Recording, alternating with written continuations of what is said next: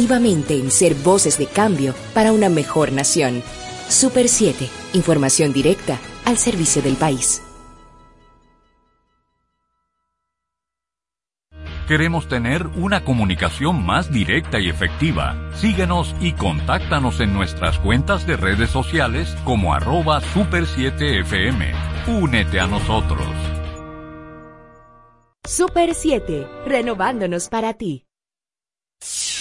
Comienza como cada día la claridad del mediodía. Sean todos bienvenidos a su espacio Hablemos Claro.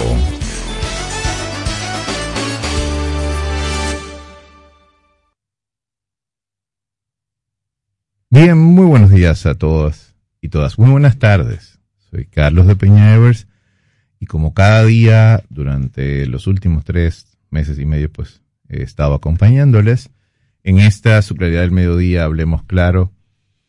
Ha sido un gratísimo honor para mí compartir con ustedes todo este tiempo. A quienes están en sus centros de trabajo, gracias por escucharnos. A quienes están en sus casas, igual quienes están prestos a almorzar, muy buen provecho y sobre todo a quienes están en este tránsito de la ciudad de Santo Domingo y de cualquier ciudad del territorio nacional o internacional, muy agradecidos, profundamente agradecidos de su sintonía, de el, que opten por consumir tiempo para compartir con nosotros. Desde ya, este Hablemos Claro de hoy, un, Hablemos Claro especial, igual que el de mañana, un poco más adelante les explicaré por qué. Entramos en materia de una vez, ayer, antes de ayer, perdón, fue primero de mayo. Es otro día, el Día Internacional del Trabajo. Ese Día Internacional del Trabajo, el de hoy, el de este año, nos toma eh, al mundo entero en una circunstancia bastante difícil en materia económica, de salud y laboral sobre todo, que es lo que es motivo de este editorial del día de hoy en nuestra primera en nuestro primer bloque de comentarios. Y digo que es complejo y difícil este Día Internacional del Trabajo, que se celebra por la lucha de los trabajadores alrededor del mundo por eh, el respeto a su jornada de ocho horas, a la, a la posibilidad de organizarse colectivamente, bueno, y sobre todo a reivindicar derechos que en la época donde se institucionalizó este día, pues estaban bastante limitados y suprimidos. Es importante recordar que el trabajo como lo conocemos hoy no, no, no era así antes. Y, o sea, es tan reciente como un siglo, siglo y medio aproximadamente. Es decir, el trabajo amparado en, en jornada de ocho horas, en derechos laborales reconocidos, eh, jurídica y constitucionalmente, en las instituciones dedicadas al trabajo específicamente, a su incentivo y desarrollo. Eso no era así. El trabajo en el mundo durante siglos y siglos y siglos, desde que la humanidad, desde que el Homo sapiens ocupa un porcentaje importante del, globo terráqueo, ha sido duro, difícil, complicado y de beneficio para eh, unos pocos hombres sobre todo que han impuesto a sangre y fuego las instituciones bajo las cuales el, la vida humana se ha regido durante milenios, para decir un término más justo. Entonces, de repente hemos llegado a, este siglo XXI eh, con las características de un trabajo, de las ocupaciones productivas eh, evolucionadas y marcadas y signadas en este momento por una pandemia y por la aceleración de la digitalización del trabajo o el llamado teletrabajo. Para un porcentaje importante de la población a pesar de que todavía sigue siendo minoritario en relación a, a, la proporción de la población que tiene eh, todavía ocupaciones eh, formales e informales y de eso hablaremos en breve presenciales y que necesita por obligación, no, puede darse el lujo, no puede darse la posibilidad de salir, eh, perdón, de quedarse en sus casas con una computadora o un celular y ganarse el sustento de su vida. La mayoría de los seres humanos que, que pueblan la tierra deben ganarse el sustento en las calles, en los espacios públicos donde pues generan sus ingresos diarios en la mayoría de los casos, lamentablemente, mensuales o anuales, o de manera inestable con la frecuencia que les sea posible, pero tiene que ser en las calles y presencialmente. La pandemia del coronavirus, que hace estrago en India y que todavía se mantiene eh, en Occidente afectando las, eh, los países de nuestra región, sobre todo los casos, de, casos como el de Brasil, a pesar de que la vacunación en Estados Unidos ha avanzado, todavía en muchos países de Latinoamérica y de Europa, pues el ritmo de vacunar, la tasa de vacunados, el ritmo de vacunados no va como, como se esperaba. Pero volviendo al tema del trabajo y las circunstancias presentes, la manera en cómo estamos enfrentándolo, la República Dominicana antes de, antes de la pandemia tenía unas tasas de informalidad altísimas, es decir, un porcentaje de dominicanos y dominicanas bastante alto, el más alto, si mal no recuerdo, más allá del 56%, ejercen ocupaciones informales en la economía, en el mercado de trabajo. ¿Qué quiere decir ocupaciones informales? Bueno, que generan su sustento no adscritos a ninguna empresa, no son asalariados de ninguna empresa, no cobran los 15 y los 30 de manera estable, sino que generan sus ingresos a partir de las famosas chiripas o ganancias eh, diarias o semanales que pueden generar en oficios que casi siempre tienen características de ser eh, callejeros o asociados a ventas al por menor y eh, no tienen ni seguridad social, ni fondo de pensiones, ni coberturas de salud que no sean la, la asistencia que pueda dar el Estado. Es decir, este, este porcentaje de trabajadores pues en la mayoría de los casos vive de lo que produce hoy. Esos son los informales. Por otro lado, el sector formal del empleo en la República Dominicana, que debe ir por el orden del 40-45%, si mal no recuerdo, luego más adelante podemos confirmar esa cifra, pues en la mayoría de los casos, más de un 80% eh, recibe ingresos por debajo de la canasta familiar. La canasta familiar, eh, que es la composición de productos y servicios eh, mínimos para una vida decente debe andar por el orden de los 30 mil pesos más o menos. El grueso de la población económicamente activa y formalmente registrada en términos laborales no gana el mínimo de la canasta familiar. Uno de los aspectos a destacar sobre eso también es que tenemos un, unos, una, más de dos décadas donde la la, revisión de los salarios en la República Dominicana está estancada. Recientemente leía yo una noticia de, que era de Pepe Abreu, uno de los representantes sindicales eh, más conocidos, que decía que, la, que va a exigir en el Comité Nacional de Salarios 40% de aumento. Eso es algo eh, muy difícil de, que se consiga y de hecho eh, inclusive aún, se, me imagino que es el, 40% del salario mínimo, aún fuera así, el efecto cascada en medio de un escenario de crisis económica como este, pues provocaría igual eh, niveles de desempleo importantes porque un grueso, la gran cantidad de las empresas dominicanas son pequeños y medianos negocios, que un 40% de aumento de salarios para sus 6, 7 empleados en unas condiciones de, pandemia, pues sería insostenible. Y ni hablar del pasivo laboral que eso acumularía. Entonces, fíjense qué cuadro tan eh, difícil es ese, porque la, casi siempre la gente cree que las empresas dominicanas, el, el, tejido empresarial dominicano son las 15, 20 empresas que hacen publicidad eh, permanentemente, o las 30, vamos a poner 50 empresas. Las 50 empresas más grandes del país que hacen publicidad, promueven, hacen labor de responsabilidad social y están permanentemente en los espacios de los medios de comunicación, con toda su razón, eh, pues eh, posicionando sus marcas y productos y servicios y que son más institucionalizadas. El tejido productivo dominicano tiene un, altísimo eh, porcentaje de empresas que están en, en, este, en, el, en el escenario donde sus presupuestos, aún siendo formales, no, eh, no, no, tienen mucho margen y más sobre todo las industrias de servicios que se vieron afectadas eh, sensiblemente por la pandemia, con el caso, por ejemplo, de restaurantes, hoteles, bares, hoteles medianos, bares pequeños, o sea, que sencillamente o están en la quiebra o tienen serias dificultades para cumplir con sus compromisos económicos.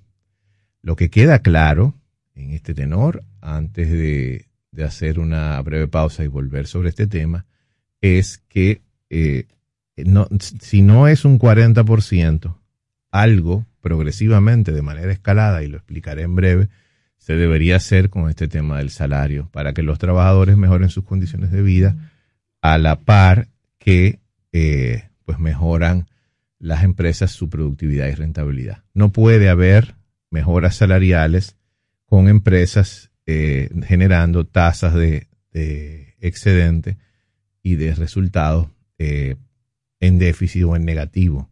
Nadie puede fabricar dinero donde no lo tiene. Ahora, lo que sí tiene que haber es una estrategia país y una estrategia de los eh, sectores empresariales para impulsar un modelo de desarrollo económico, lo he dicho aquí durante bastante tiempo en el programa, un modelo de desarrollo económico que le permita tanto al sector público como al privado, pues generar eh, la suficiente, los suficientes niveles de empleabilidad y más allá de la empleabilidad, y reitero, de, eso hablaremos en un momentito, de la, calidad del empleo.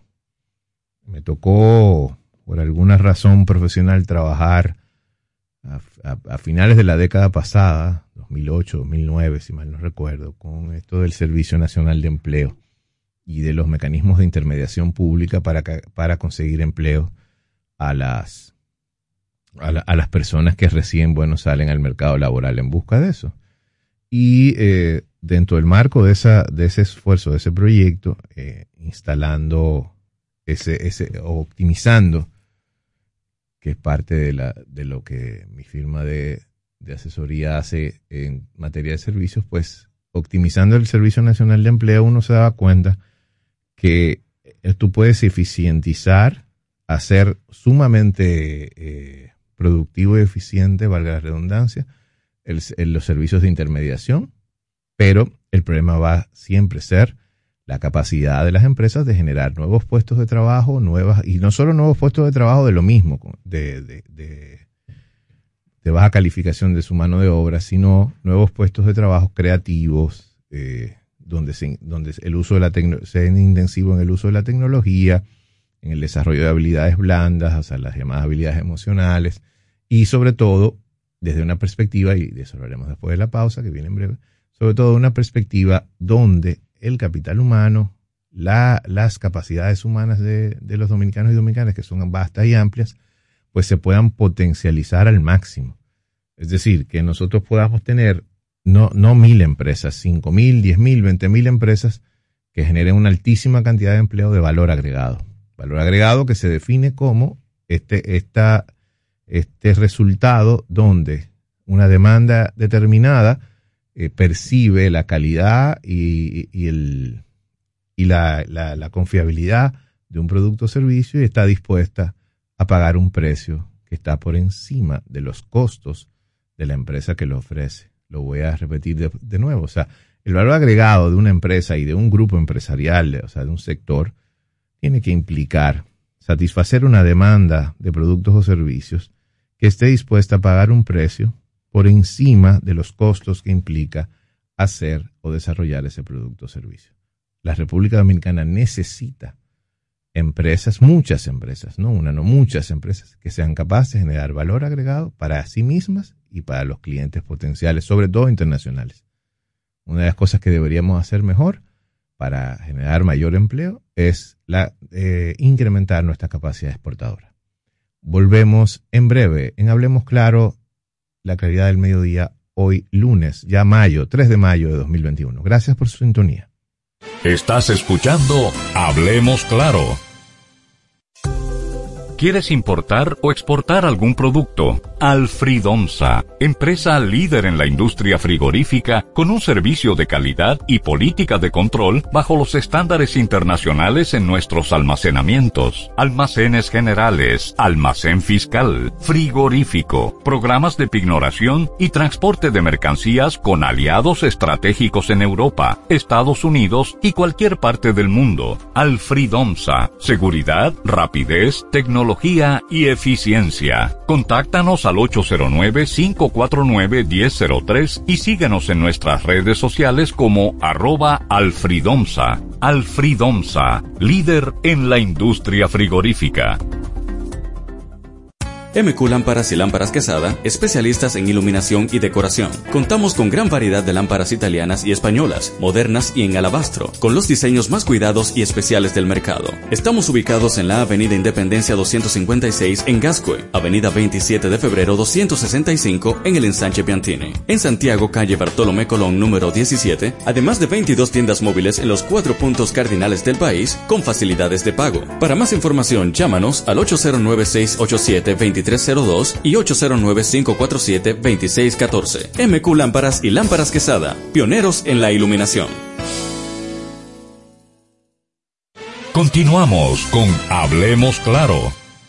Bien, regresamos a su claridad del mediodía. Hablemos Claro. Soy Carlos de Peña Evers y como cada día de lunes a viernes hemos estado acompañándoles a ustedes en este espacio y continuamos hablando un poco del, del tema del, del trabajo quería sobre todo agotar la parte de, a propósito de que el sábado se celebró el Día Nacional de los Trabajadores, eh, el Día Nacional, no, el Día Internacional, disculpen, de los Trabajadores, pues eh, continuar en el punto donde me quedaba sobre el valor agregado y la necesidad de las empresas de, generar eh, pues calidad de empleo. ¿Y qué es calidad de empleo? Bueno, pues esto tiene que ser la, una una estrategia país donde no, no solamente tengamos, con justas razones y válidas, empleos para generar salarios básicos. Es decir, la República Dominicana está llena, como decía hace, hace un momentito, de empleos que eh, rondan los 20 mil, los 15 mil, los 18 mil, los 25 mil pesos, repleta, donde hay empleos. En la parte informal igual anda por ahí el promedio, pero eh, este tipo de, empleos pues eh, no sirven, o sea, no, no, no llenan las expectativas de, consumo que tienen los empleados y trabajadores de nuestras empresas. Entonces, lo, que habría que hacer, porque es que esta, esto, se, esto genera una trampa, un, sesgo de, de, un círculo vicioso de productividad, porque los empresarios dirán, bueno, pero si aumento salarios, sin aumentar la productividad, es decir, sin aumentar la cantidad de ventas sobre, de bienes y servicios que tengo y los beneficios que recibo, pues de dónde voy a aumentar salarios. Y, lo que le diría a cualquier funcionario público, un empresario, es que de qué manera, si yo, por ejemplo, el año pasado, en el ejercicio de 2020, tuve pérdidas, al, o sea, perdí mil pesos, dos mil, veinte mil o diez millones en medio de este escenario de pandemia, ¿de dónde voy a sacar eh, los 100 mil, 200 mil pesos mensuales que necesito eh, obtener para eh, los, fines de aumento de salario.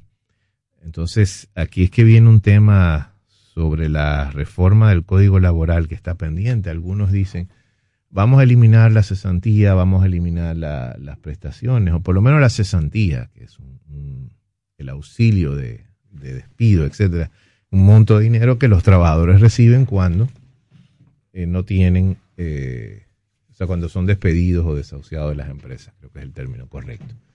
Resulta que eh, esa intención, que no es nueva, tiene años, o sea, inclusive fue uno de los puntos por la que se abortó una, una de las negociaciones de, del anterior gobierno del expresidente Medina que se realizaban en el Instituto, el Instituto Tecnológico de Santo Domingo, en relación a la reforma laboral, pues es esto de la cesantía. O sea, evidentemente nadie quiere cargar en la parte sindical eh, con estos temas de, de que de históricamente quedar signado, marcado como que fueron los responsables de permitir que el código se modificara para afectar a los trabajadores.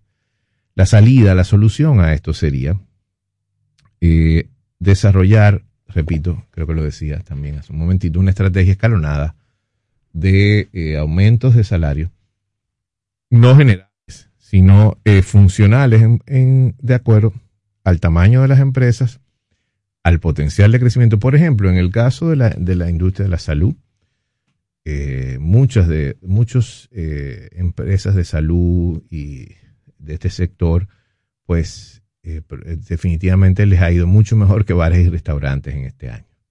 Es decir, a los trabajadores de la salud probablemente se les pueda, incluyendo médicos, eh, eh, eh, ojo, que son trabajadores igual que los demás, médicos, enfermeras, laboratoristas, o sea, todo lo personal que trabaja con los seguros, con las coberturas, pues igual creo que bajo las condiciones en las que se ha generado riqueza desde ese sector, pues probablemente sea pertinente un aumento significativo e importante de los salarios de estos trabajadores, tanto en el sector público como el privado. Claro, en el sector público hay más limitaciones porque el sector público no genera renta, el sector privado sí. O sea que por ahí eh, sería un buen punto para empezar de manera sectorial. En el otro, en el otro caso de un sector que definitivamente, hay dos sectores más que definitivamente pueden, de alguna forma, podrían aumentar eh, de manera distintiva los salarios, sería por ejemplo el caso de la industria de alimentación, eh, los supermercados y la, y la, no la parte de restaurantes, sino la parte de supermercados y comercio de, alimentos, eso ha sido igual, o sea, a través de la pandemia, eh, pues no, no ha parado. O sea, la, la, la, gente sigue consumiendo alimentos, sigue consumiendo alimentos de forma masiva y los supermercados concentran una buena cantidad de, de flujo de caja disponible que de alguna manera pues podrían, eh, desde el punto de vista sectorial, aumentar la, esa, a aumentar a sus trabajadores de manera distinta a como otros sectores. En el caso de los servicios financieros igual podría suceder. Quizás no a los mismos niveles que el sector salud y el, sector de alimentos, pero también podría ser, eh, claro, las implicaciones, y de ese tema hablaré en el tercer bloque de comentarios, las implicaciones del teletrabajo y de, de no solo del teletrabajo, sino de la automatización de los puestos eh, de trabajo y la reducción de la cantidad de puestos disponibles en el, en el escenario ocupacional, pues e, es, un tema que, bueno, luego un poquito más adelante vamos a, ponderar. Pero volviendo a, a, los sectores que pudieran incrementar eh, salarios también, pues eh, igual el, sector público podría hacer un esfuerzo, aunque reitero, no, no genera excedentes, pero eh, los que no podrían definitivamente es el sector turístico, muy afectado por el, por el problema de los cierres de los países eh, de los cuales nosotros, que son emisores de, turistas de la República Dominicana, los casos europeos, Canadá, recientemente Aerolíneas Argentinas cerró sus vuelos a Punta Cana, con lo cual se limita la llegada de argentinos al país, que es un, un nicho de público que en Punta Cana ha crecido bastante en los últimos años. Entonces habría que esperar en ese caso, pues esperar un tiempo, una, unos meses adicionales, probablemente un año o más, antes de pensar en aumentar eh, salarios en el sector turístico. Lo que habría es que de por sí son bastante bajos, sin duda merecido el aumento de salario. Pero eh, a veces hay que tomar la decisión en el marco de política pública y de estrategia empresarial de evaluar si nos queremos quedar con 100 puestos de trabajo eh, a mil pesos o si nos queremos quedar con 50 nada más a 2 mil pesos. Eso es una cuestión que para la, estrategia de, desarrollo de los mercados laborales del país, pues lo más conveniente temporalmente, subrayado, es tratar de preservar, tratar de preservar y recuperar la mayor cantidad de empleos, porque hemos perdido, a pesar de que esta fase y que algunos dicen que será extendido, hemos perdido eh, un porcentaje importante de, de, empleos a partir de la, de la crisis de la pandemia que deben ser recuperados y, los que no se han recuperado, pues de alguna manera reparados y, y, la, y las personas que perdieron esos puestos reintegradas al mercado laboral por otras vías. Entonces, lo que quiero decir en conclusión desde esa perspectiva es que eh, el aumento general de salarios no necesariamente es la estrategia más inteligente en este momento para los fines de garantizar calidad de vida y empleos en donde, la, donde el tejido empresarial dominicano está tan frágil. Lo que nos parece prudente es sectorizar esa estrategia, claro, y como siempre, uno espera que la vocación de responsabilidad de, ciudadanía, de, ciudadanía eh, institucional, institucional de las empresas, pues las empresas que han ganado más, que han percibido más, que han expandido sus excedentes más, pues sean muy responsables con sus empleados y el Ministerio de Trabajo y, los organismos eh, llamados a regular eh, todo esto, pues asuman un papel activo para impulsar y motivar políticas laborales donde los empleados pues perciban mejorías en sus condiciones de vida. Más allá de imponer un porcentaje de salarios que termine afectando más que sumando. ¿Qué pasa? Que donde el, esto se convierte en el, dilema más grande de todos, y lo, lo hablaba hace un ratito con el tema de la economía informal, es qué hacemos con los ingresos de los empleados informales. Primero, muchos hablan y esto no es un tema dominicano, es un tema regional, de un tema latinoamericano, de la necesidad de crear estrategias, los organismos multilaterales lo han planteado durante muchos años, estrategias de para migrar el trabajo informal al trabajo formal. Es decir, desplazar la mayor cantidad de mano de obra en condiciones de informalidad al mercado formal. Se, necesitan tres cosas eh, importantes para eso. Primero, crear mecanismos de, incentivo en las empresas para eh, asegurar una cantidad importante de vacantes que puedan ser llenadas, y aquí es que viene el dilema, eh, con trabajadores que vienen del, del, sector informal de la economía, pero que sus calificaciones, o sea, sus capacidades para hacer y ejercer un rol formal son limitadas. Es decir, es evidente que, el, que, que la mayoría sino la totalidad de los trabajadores que están en, el sector informal, pues eh, tienen limitaciones educativas, o sea, de hecho son desplazados del, del sistema educativo y son desplazados de la economía en consecuencia. O sea, no se hace, no es fácil eh, para una persona de, reclutamiento y selección de, un, de una empresa cuando dice, bueno, perfecto, yo tengo una, una posición de cajero, pero de cajero, puede ser de cajero de supermercado, de banco, de lo que usted quiera, de una farmacia pero se necesita eh, mínimo no solo saber leer y escribir, sino sumar, multiplicar y tener ciertas responsabilidades. Cuando usted dice, bueno, yo tengo 10 personas que aspiran a ese puesto, de las cuales 9, bueno, su experiencia es como vendedor ambulante en las calles y no, y no les cuesta muchísimo este tema de las responsabilidades, horarios y todas esas cosas porque están acostumbrados a un grado de libertad en sus horarios a pesar de, la, de los bajos ingresos, que o sea, el, el entorno laboral formal exige unas disciplinas eh, y unos mínimos que cumplir que, a veces no todo el mundo tiene. Entonces te, das, te, ves en esta situación que dices, bueno, ni la empresa tiene el puesto indicado, ni la persona tiene las calificaciones y el Estado entonces, ahí viene lo que decía de la intermediación, el Estado no tiene las, las capacidades para obligar o para gestionar esos puestos de trabajo formales para esas personas. Entonces el círculo vicioso continúa. Entonces, esa migración de la, de la informalidad a la formalidad primero pasa por dotar de destrezas técnicas mínimas. Creo que ahí el Infotep puede jugar un papel importantísimo. Y los incentivos. El Estado debería crear un, programa de, de incentivos a la formación técnica. Es decir, yo te voy a pagar por estudiar. Mínimos, no tiene que ser gran cosa, sino un subsidio por desarrollo técnico, sobre todo en, posiciones técnico, en, en oficios técnico-vocacionales. Entonces, de repente, ese es, el, ese es el primer eslabón para reducir la informalidad, desarrollo de capacidades. El segundo es la creación de posiciones de empleo.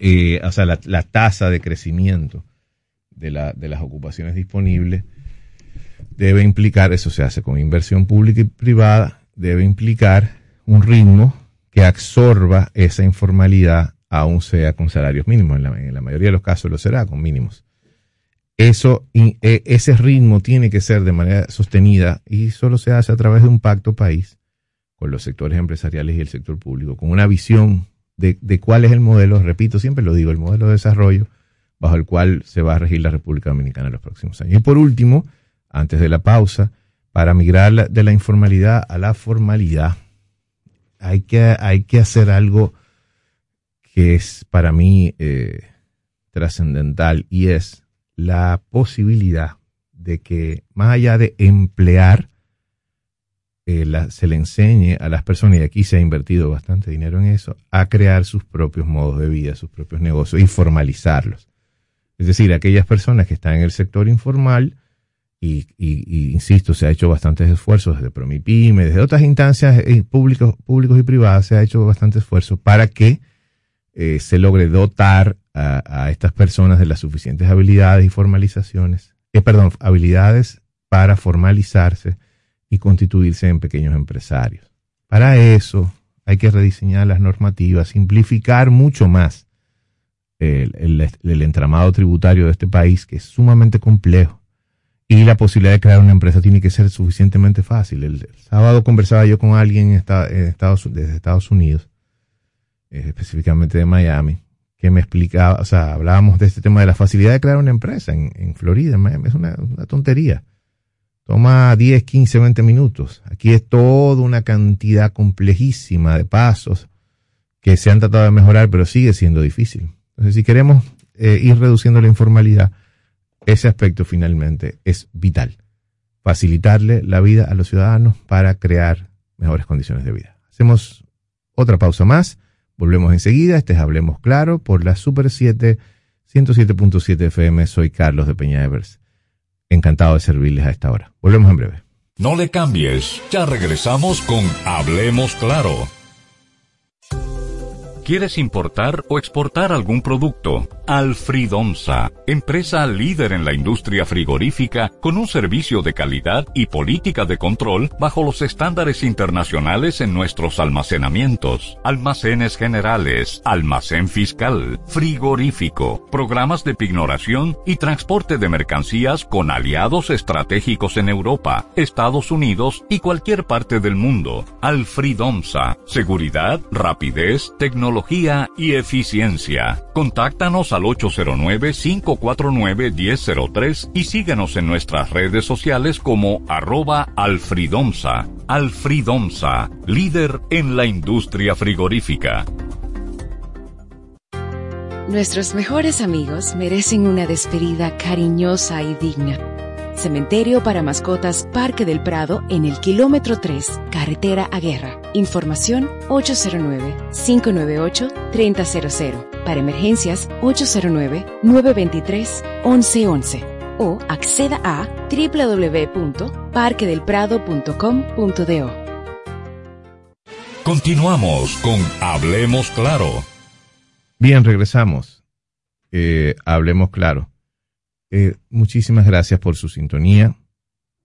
Eh, la, la, me gustaría eh, continuar donde lo donde dejamos este tema de, de la informalidad y entonces entrar específicamente al aspecto de el, la, la actual situación del teletrabajo y el trabajo a distancia y la automatización. Pues eh, decía, bueno, que este, miren la complejidad, migrar la, la, informalidad a la formalidad, o sea, ser más trabajadores formales es un gran reto. Ahora bien, dentro del sector formal, la población económicamente activa registrada, nos encontramos con la situación en este momento de que hay un porcentaje importantísimo de, de gente que no ha podido volver a sus centros de trabajo desde hace más de un año y los que han vuelto han vuelto de manera limitada, eh, bajo ciertas condiciones de, protocolo y un porcentaje importante de la población que habría que determinar cuál es, probablemente ronde más del 10%, de, repito, de la población económicamente activa, pues está trabajando a distancia desde sus computadoras y sus casas. Hay reglamentaciones eh, sobre el tema del teletrabajo en el sector público específicamente y en el sector privado, pues cada empresa de manera lateral ha establecido su, eh, su formato, su manera de, actuar frente a sus empleados. La realidad es que el teletrabajo tiene características eh, muy especiales, no es tan sencillo como parece, no expresa necesariamente la, la, o sea, todo lo que, todo, todo, como todo en la vida, perdón, tiene luces y sombras, y, todavía no expresa 100% eh, la amplitud y profundidad con la cual va a instalarse definitivamente. Digo esto porque el teletrabajo tiene varias aristas importantes. Primero, el lugar, el espacio donde la persona ejerce el trabajo, los horarios a cumplir, las relaciones jerárquicas entre los, los supervisores y los supervisados a distancia, la entrega de compromisos, la manera en como antes, por ejemplo, eh, la documentación en papel, en físico, implicaba un paso de, de, X o Y departamento y ahora, bueno, pues todo hay que usarlo por las vías digitales, por la vía electrónica.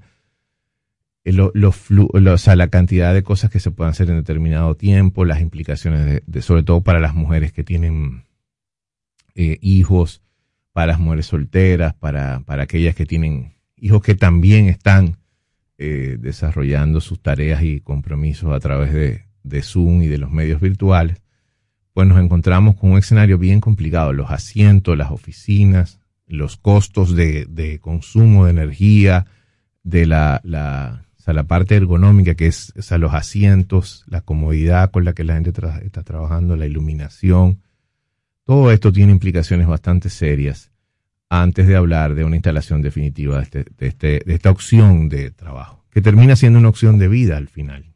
Y digo termina siendo una opción de vida porque eh, con, o sea, se está haciendo y ejerciendo desde el punto de vista de una visión, o sea, perdón, desde lo privado, o sea, desde la intimidad privada, las personas están desarrollando su, sus actividades privadas, o sea, igual combinadas con el trabajo. Esto no es ni bueno ni malo, sino que tiene que organizarse de manera inteligente. ¿Qué, qué pasa? Que una de las cosas que tiene que definirse es el alcance de los roles y las responsabilidades a raíz del teletrabajo. Una persona que, por ejemplo, lo que hace es digitar documentos, eh, eh, sellarlos o formalizarlos, o tiene un trabajo operativo que implica mucho uso de computadoras, probablemente les resulte súper cómodo hacer sus tareas en su casa o donde sea y es lo mismo.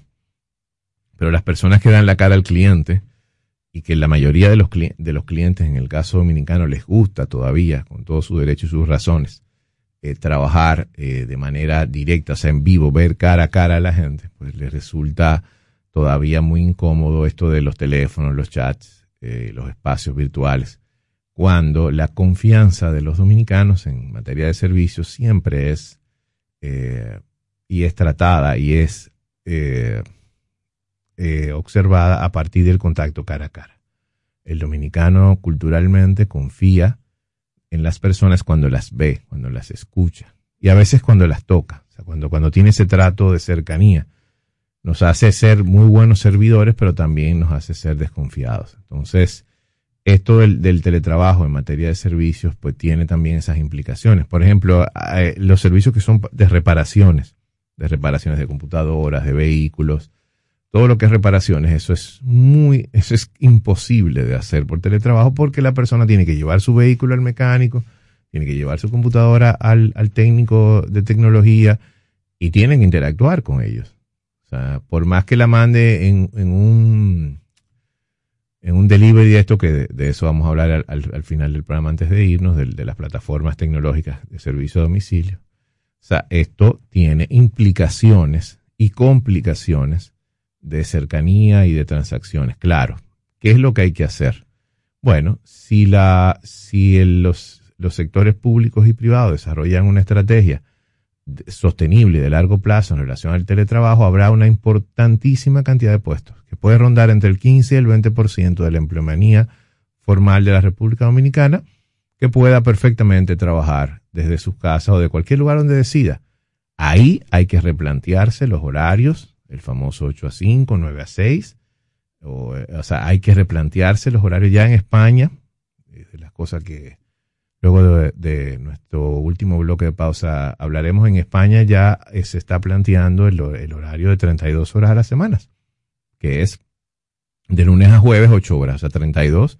Aquí sería un poco contraproducente este tema de 32, pero quizás en lugar de 40 o 44, pues podríamos llegar a, a 36, es decir, donde las personas de lunes a jueves trabajan 9 horas con una hora de almuerzo, que en realidad serían 8, 8 horas de trabajo y una hora de almuerzo, eso son 36 horas entonces viernes, sábado y domingo no, no se elaboraría. O al revés, o dependiendo de los días de la semana que usted le toque trabajar, pues eh, probablemente no trabajaría. Pero esto del teletrabajo necesita de nuevo una, una, un marco legislativo, unas regulaciones, unas visiones estratégicas donde podamos sacarle provecho y no sea solamente, mira, déjame colocarte en tu casa o vete para tu, eh, para un café o para donde sea, y entonces desarrolla desde ahí eh, tus labores para que no te contamines. No, tiene que haber una estrategia mucho más amplia, una visión mucho más creativa.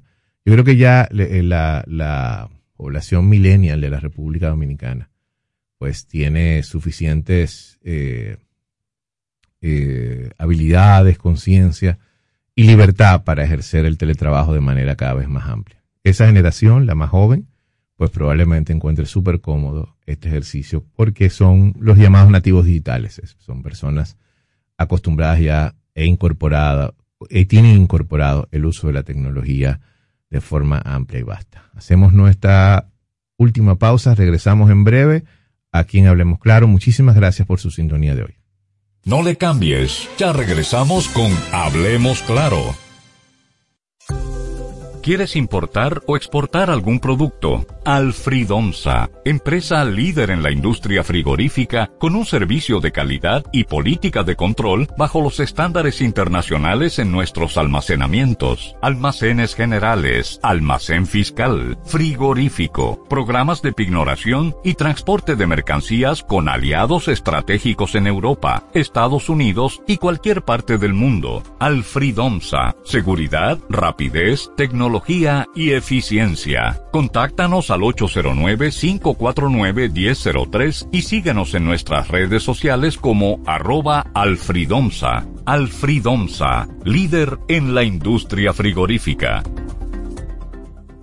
MQ Lámparas y Lámparas Quesada, especialistas en iluminación y decoración. Contamos con gran variedad de lámparas italianas y españolas, modernas y en alabastro, con los diseños más cuidados y especiales del mercado. Estamos ubicados en la Avenida Independencia 256 en Gascue, Avenida 27 de Febrero 265 en el Ensanche Piantini. En Santiago, calle Bartolomé Colón número 17, además de 22 tiendas móviles en los cuatro puntos cardinales del país con facilidades de pago. Para más información, llámanos al 809 687 23 2302 y 809-547-2614. MQ Lámparas y Lámparas Quesada, pioneros en la iluminación.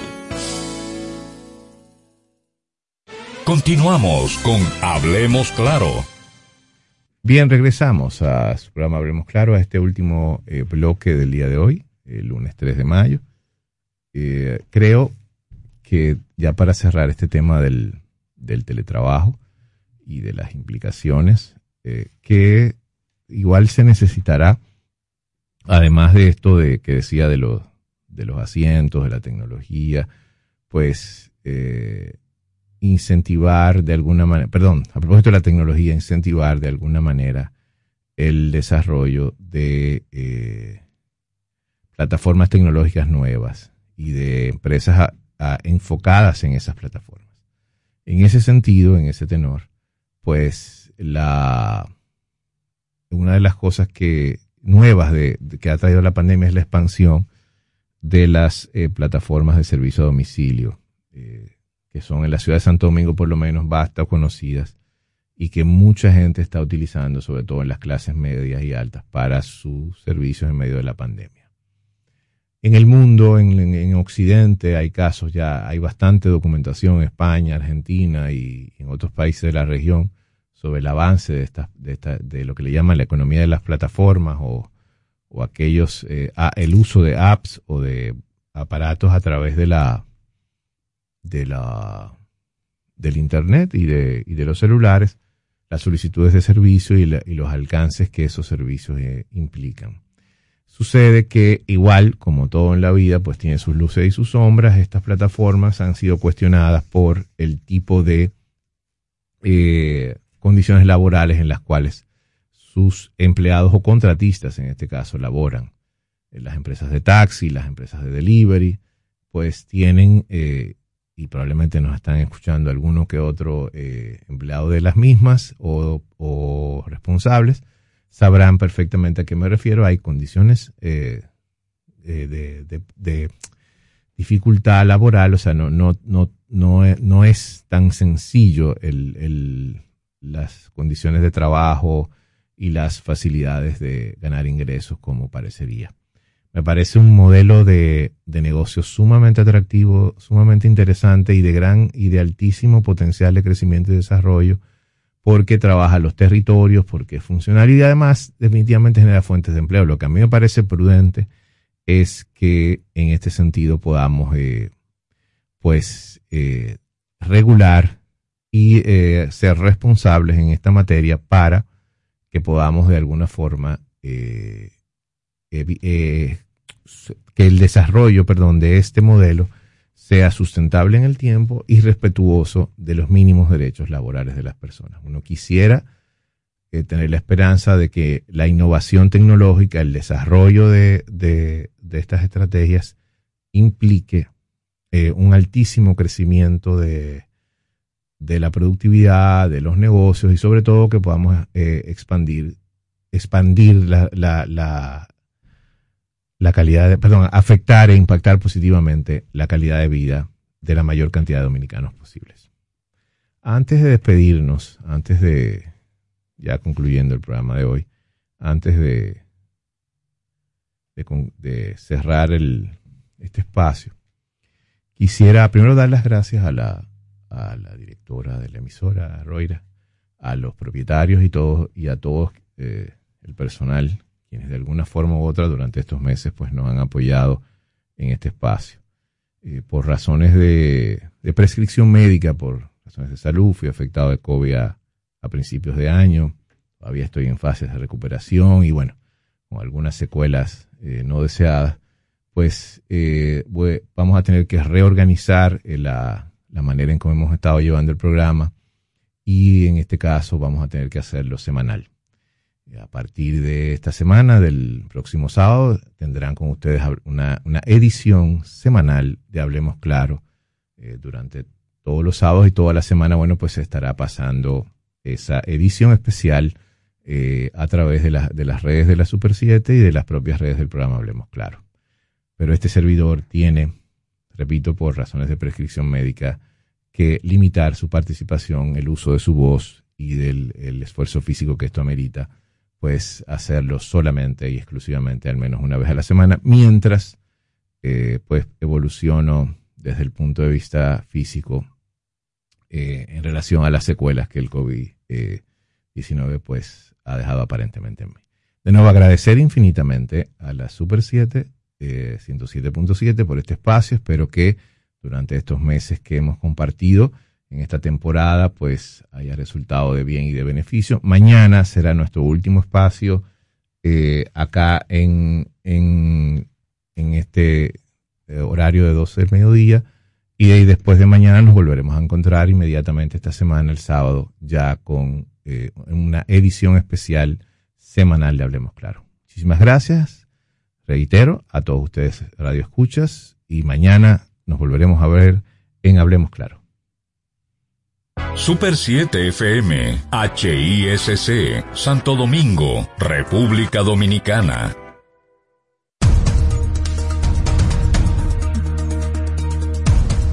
Fallece el exgobernador de Puerto Rico, Carlos Romero Barceló. Y ahora las noticias del portal super7fm.com.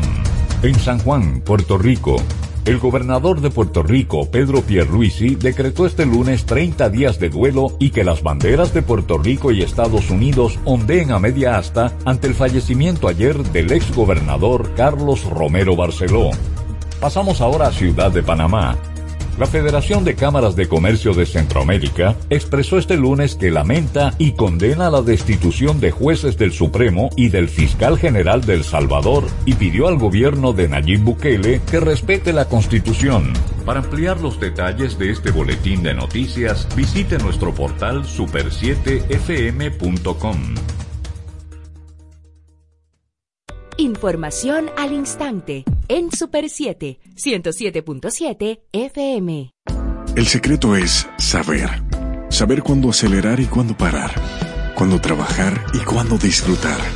Saber cuándo insistir y cuándo detenerse. Saber que hay riesgos que no se corren.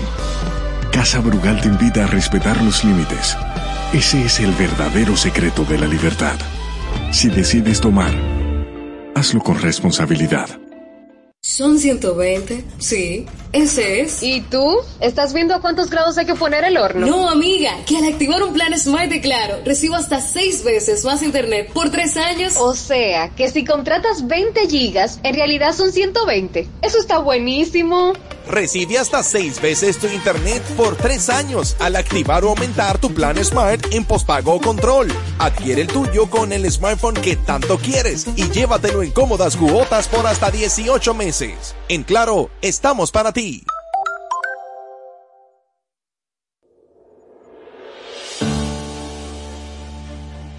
Ha sido un año de retos. A distancia, pero empezamos. Docentes, familias, equipo. Trabajamos para mantener y elevar la educación dominicana ahora retornamos a las aulas de forma gradual y voluntaria. Y contamos contigo. Y conmigo. Y conmigo. Y conmigo. Y conmigo. Y conmigo. Y nosotros también.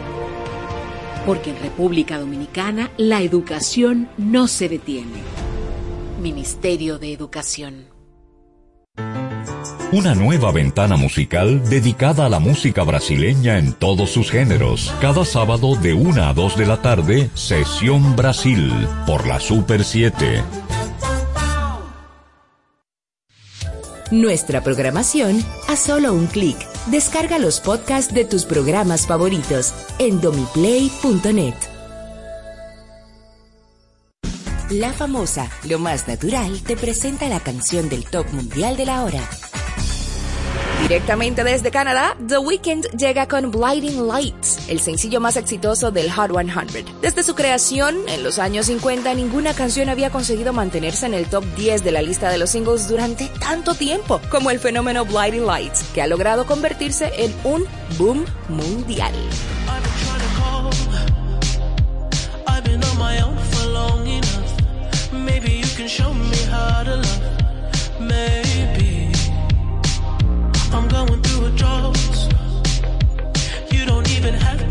Too much. You can turn me on with just a touch, baby. I look around since city's cold and empty.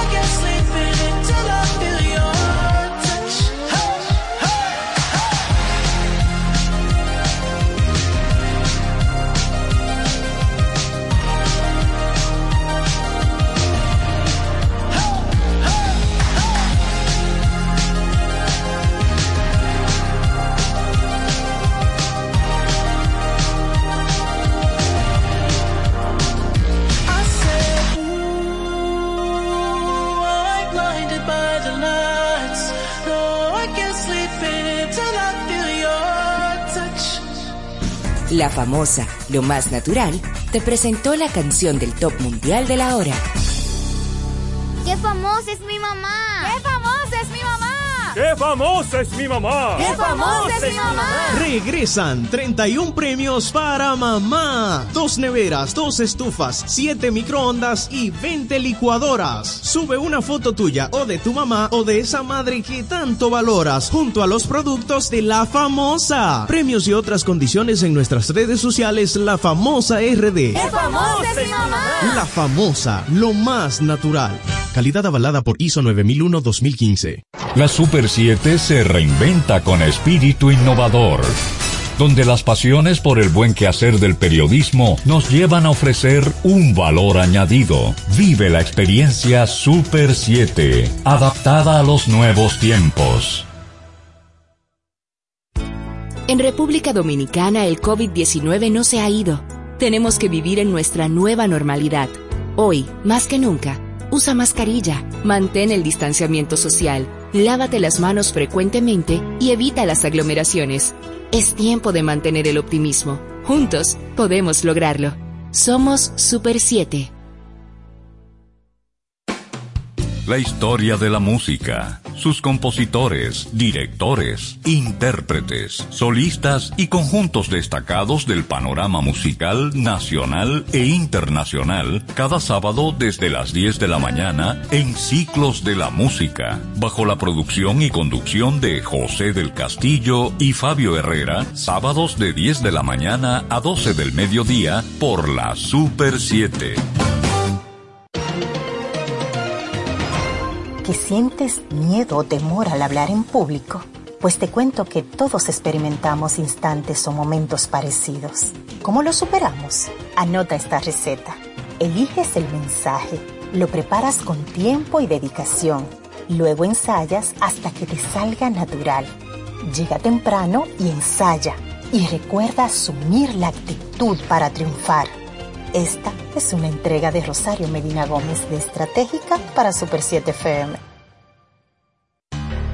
La violencia contra la mujer sigue siendo una de las violaciones más serias de los derechos humanos. provocando un grave problema social que afecta a la ciudadanía en su totalidad. Somos responsables de promover cambios para vivir en una sociedad más equitativa y justa. Porque vales mucho. No es hora de callar. Ni una menos. Super 7. Información directa al servicio del país.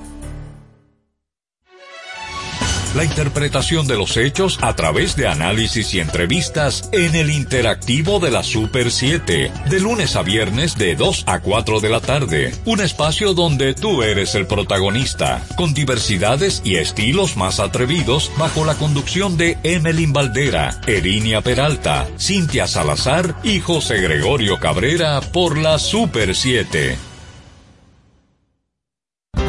Ahora y siempre contigo. Te escuchamos. Somos tu emisora Super 7. Información directa al servicio del país. La Super 7 se reinventa con espíritu innovador. Una evolución que responde a los nuevos tiempos, más dinámica e impactante, donde la calidad y la innovación serán parte del día a día. donde las pasiones por el buen quehacer del periodismo nos llevan a ofrecer un valor añadido. Hoy más que nunca, innovadores modelos para satisfacer a una audiencia que puede acceder desde cualquier lugar y en todo momento. Vive la experiencia Super 7, adaptada a los nuevos tiempos. Super 7, información directa al servicio del país.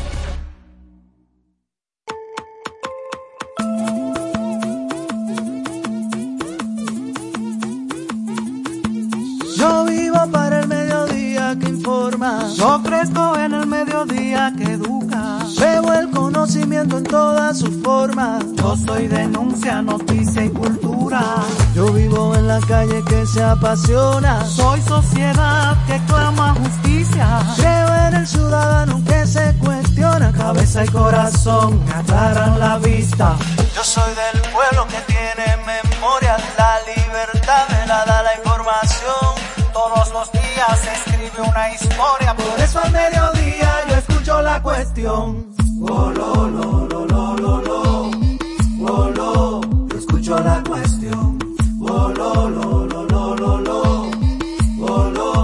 escucho la cuestión.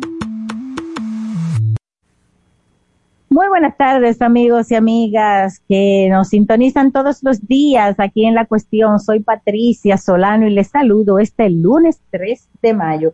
Mi compañera Diana Lora se une en breve a esta transmisión que hacemos desde la Super 7, 107.7 FM para todo el territorio nacional y además para las plataformas digitales que transmiten este programa en vivo como YouTube, desde el canal de YouTube de la Super 7, así como aquellas plataformas que transmiten el podcast de este programa en diferido, si usted se lo perdió o quiere volver a escuchar alguna información, puede hacerlo todos los días a través de Domi Play. Ahí encuentra este y todos los programas anteriores de la cuestión. Es un privilegio llegar a todos ustedes en un lunes muy soleado con mucho calor, ya es mayo y hoy traemos noticias que vienen desde el ámbito de la salud y asuntos de medio ambiente también.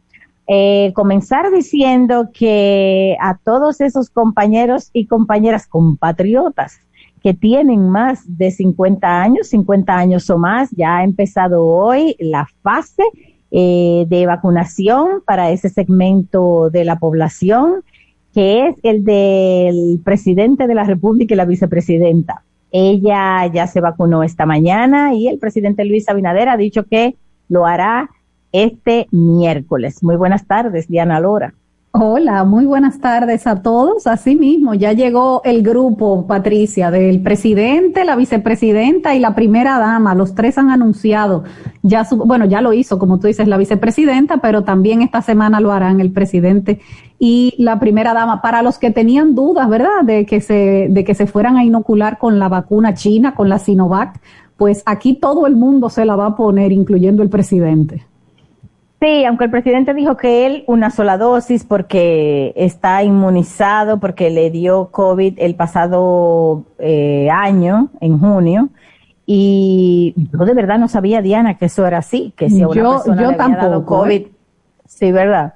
A ti, por ejemplo, te dio eh, COVID ya. Lo que pasa es que tú eres tan joven que a ti no te toca todavía. No, pero, pero sin embargo, yo, yo le pregunté al infectólogo cuándo yo podía vacunarme y él me dijo que dos semanas después.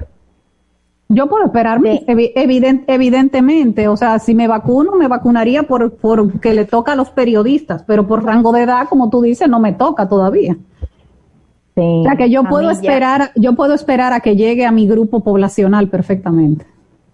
Exactamente, pero no te habló tu médico de una, dos dosis. No, no, no, las mis dos dosis, cuando me la ponga, que me ponga las dos. Bueno, pues el presidente de la República ha dicho que él solo una, cuidado si le está oyendo el segundo punchazo. bueno, de todas maneras, de todas maneras, eh, le toca. Se la va a poner, y se la va a poner.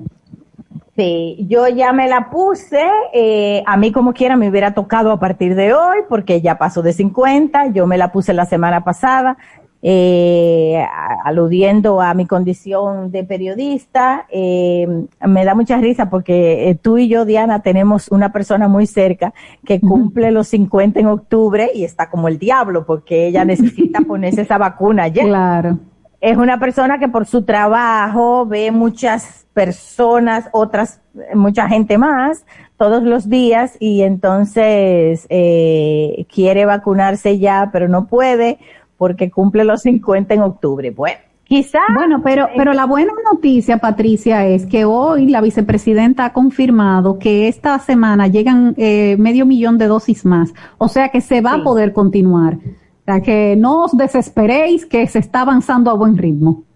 Sí, de, de hecho, eh, una de las cosas que ha dicho el gobierno es que quiere cumplir la meta de tener en junio a todo el mundo con por lo menos eh, una dosis, ¿no? Yo creo que ellos dijeron que la meta es las dos dosis.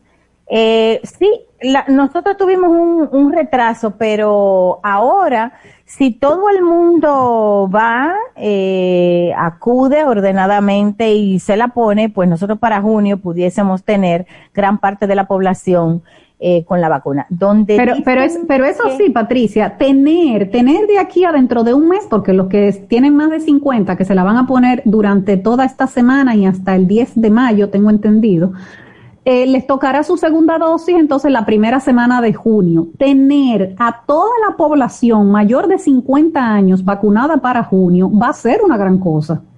Porque es la mayo, tengo entendido. Eh, les tocará su segunda dosis entonces la primera semana de junio. Tener a toda la población mayor de 50 años vacunada para junio va a ser una gran cosa. Dosis entonces la primera semana de junio. Tener a toda la población mayor de 50 años vacunada para junio va a ser una gran cosa. A toda la población mayor de 50 años vacunada para junio va a ser una gran cosa. De 50 años vacunada para junio va a ser una gran cosa junio va a ser una gran cosa.